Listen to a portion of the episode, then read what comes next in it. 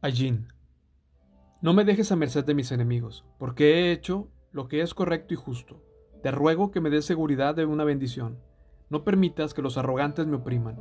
Mis ojos se esfuerzan por ver tu rescate, por ver la verdad de tu promesa cumplida.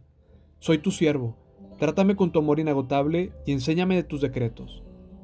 Da discernimiento a este siervo tuyo, entonces comprenderé tus leyes. Señor, es tiempo de que actúes, porque esta gente malvada ha desobedecido tus enseñanzas. De verdad, amo tus mandatos más que el oro, incluso que el oro más fino. Cada uno de tus mandamientos es recto, por eso detesto todo camino falso.